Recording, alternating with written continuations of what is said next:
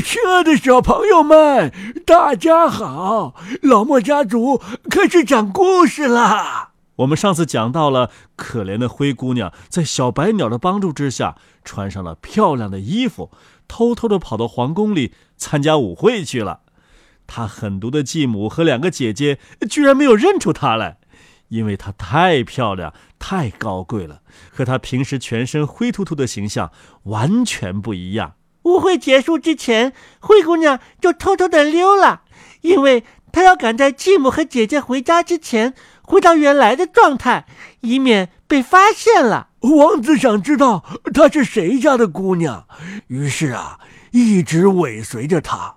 可是她跳进一个鸽子笼，不见了。灰姑娘到底去哪儿了呢？王子还能见到她吗？爷爷，爸爸。快开始讲《灰姑娘》下集吧，我们小朋友都等不及了。哦，那好吧，我们赶紧开始吧。《灰姑娘》下集，格林兄弟。灰姑娘尽情的跳着，一直跳到晚上。她想回家了。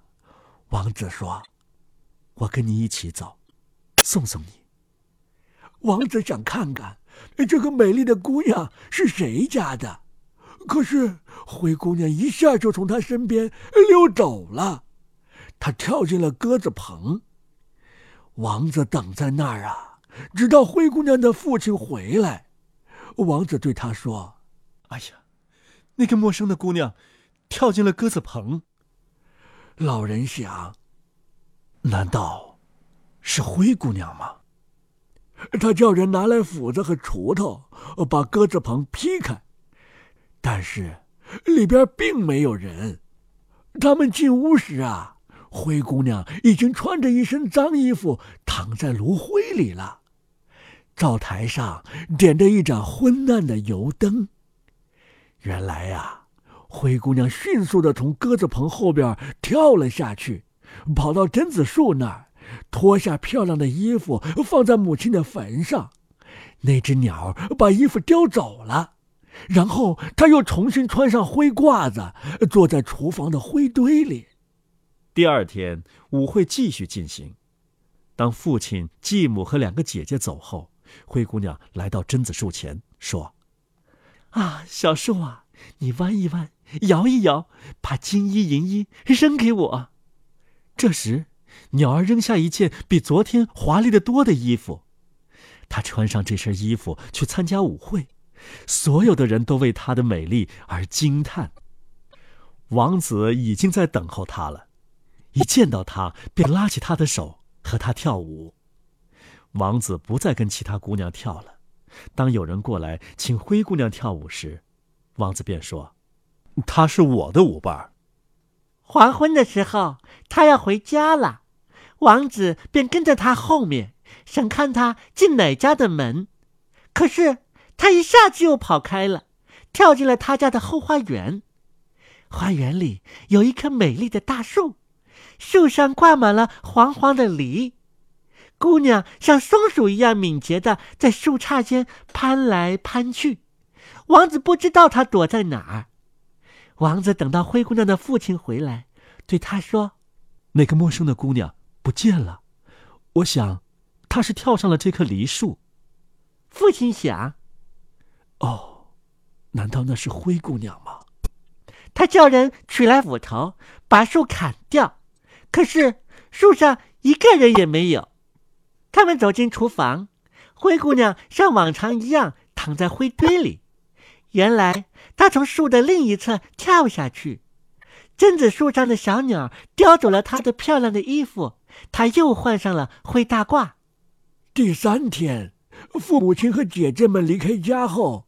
灰姑娘又来到母亲的坟前，对小树说：“小树，小树啊，你弯一弯，摇一摇，把金衣银衣扔给我。”于是鸟儿扔下来一件华丽无比、金光闪烁的衣服，好像从没有过如此高贵的衣服。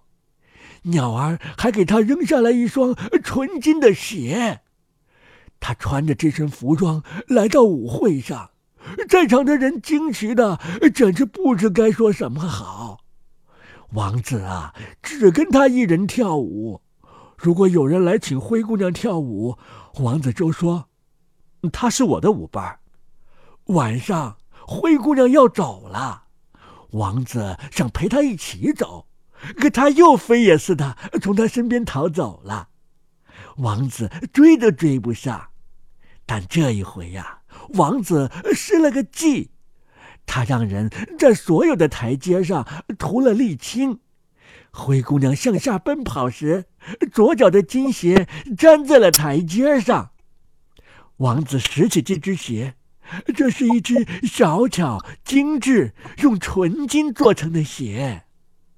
第二天早上。王子拿着鞋去找灰姑娘的父亲，对他说：“没有别人能做我的妻子，只有那位正好穿上这只鞋的姑娘。”两个姐姐听了惊喜万分，因为她们的脚长得也算好看。大女儿把鞋拿进小屋去试穿，她母亲站在一旁，可她的脚趾太宽了，穿不进去。这只鞋对她来说太小了，于是母亲递给她一把刀，说：“把脚趾削去一些，你当了王后啊，就用不着自己走路了。”大女儿真的把脚趾削了，硬是把自己的脚挤进了鞋里，忍着痛走出小屋去见王子。于是王子把新娘抱上马，带她走了。可是，他们必须从灰姑娘母亲的坟前经过。那只小白鸽坐在小榛树上叫着：“咕咕，你瞧，你瞧，血在鞋里流淌，鞋子太磕脚。真正的新娘还在家中坐。”咕咕，王子看看姑娘的脚，见血正往外涌，他调转马头，把新娘送回家。说这不是真正的新娘，另一个姑娘应该穿上这只鞋。二女儿进了小屋，她的脚趾倒是侥幸的穿进了鞋里，可脚跟又太大了。这时，母亲递过一把刀，说：“把脚跟削去一块，你当了王后啊，就用不着自己走路了。”姑娘把脚跟削去一块，强行穿上鞋。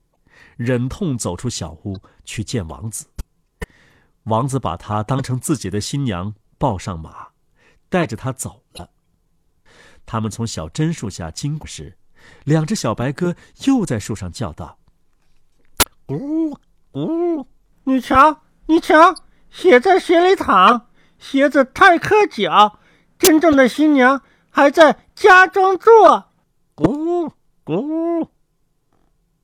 王子看姑娘的脚，只见血从鞋里直往外涌，白色的袜子全染红了。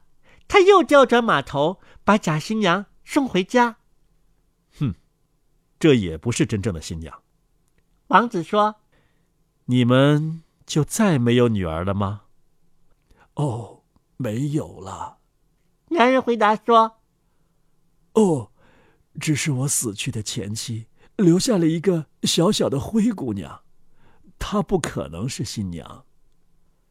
王子让他把灰姑娘叫出来，继母却说：“啊，不行，那姑娘太脏了，见不得人。”但是王子执意要见灰姑娘，父母亲只好把她叫出来。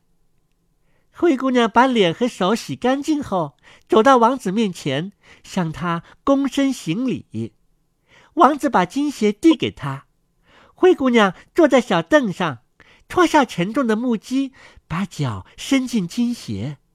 金鞋就像为他做的一样，不大不小，正合适。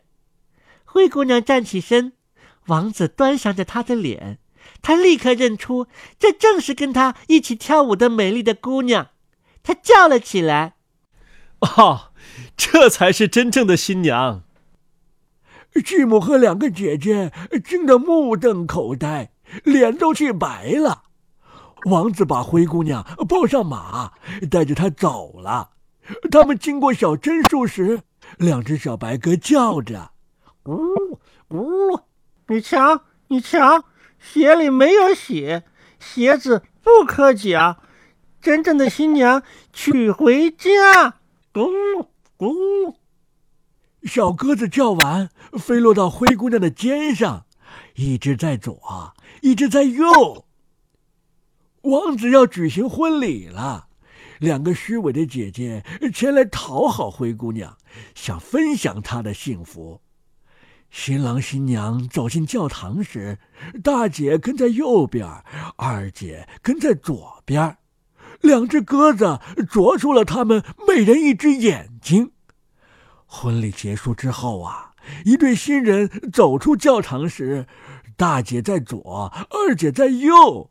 两只鸽子又啄出了他们的另一只眼睛，他们为自己的恶毒和虚伪受到终身失明的惩罚。好了，小朋友们，格林童话当中的灰姑娘今天就全部播送完了。哦，这个灰姑娘的故事真好听。不过呀，小莫，你注意到没有？这个故事里，灰姑娘穿的居然不是著名的水晶鞋。而是一双纯金做的鞋。我光顾着听故事过瘾了，忘了问这个问题了。是啊，难道水晶鞋也是后来的人改编格林爷爷们的童话加进去的吗？哦，实际上啊，小莫不能说是后来的人随便篡改格林童话，而是啊，灰姑娘这个故事有好多个版本，格林童话只是其中一个而已。是啊，小莫。灰姑娘还有一个著名的版本是法国作家夏尔佩罗的，这个版本当中就新增了南瓜呀、仙女啊和水晶鞋呀等等。曾经有人认为啊，其实佩罗版本当中的灰姑娘穿的也不是水晶鞋，而是松鼠毛做的鞋，只是在故事被翻译成英文之后，鞋子被误当作是水晶做的，才导致了水晶鞋的出现啊。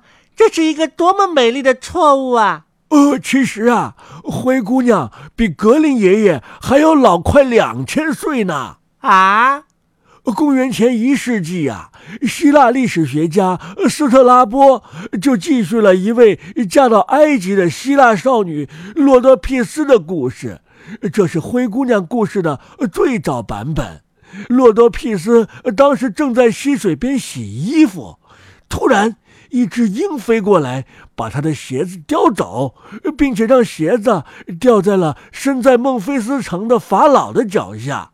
法老随后就要求国内所有的女子试穿这只鞋子，看看是否合脚。最后找到了洛多庇斯，法老于是爱上了洛多庇斯，并且娶她做妻子了。小莫，你知道吗？我们中国也有灰姑娘呢。而且比格林爷爷还要老一千岁呢！真的呀？是啊，灰姑娘在中国呀叫叶县，这是公元八百六十年左右，中国一个小说家叫段成式写的一部小说。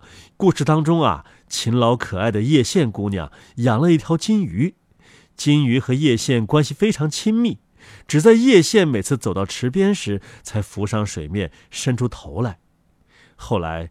金鱼被叶县的后母杀掉了，叶县按照天神的指引将鱼骨头挖出来，并且因此而最后穿着体面的衣裳偷偷参加了某个节日盛会。当叶县匆忙回家的时候，落下了一只鞋子。岛国陀韩的国王识获了这只鞋子，并且和叶县呐相爱，娶她为妻。啊，和灰姑娘的故事好像啊！原来全世界有这么多灰姑娘呢。呃，是啊，是啊，灰姑娘的故事在欧洲流传的就非常广。两位格林爷爷呀，只是把流传在德国民间的这个版本进行了整理加工，而法国的夏尔佩罗爷爷又把法国的版本进行了加工。这两个版本呐，是现在全世界最著名的版本了。而其他的灰姑娘就已经不太被人记得喽。好了，小朋友们，格林童话《灰姑娘》的故事就讲完了。你们还想听什么格林童话呢？那就请加入老莫家族微信群，在群里给我们直接留言吧。小朋友们，再见啦！See you。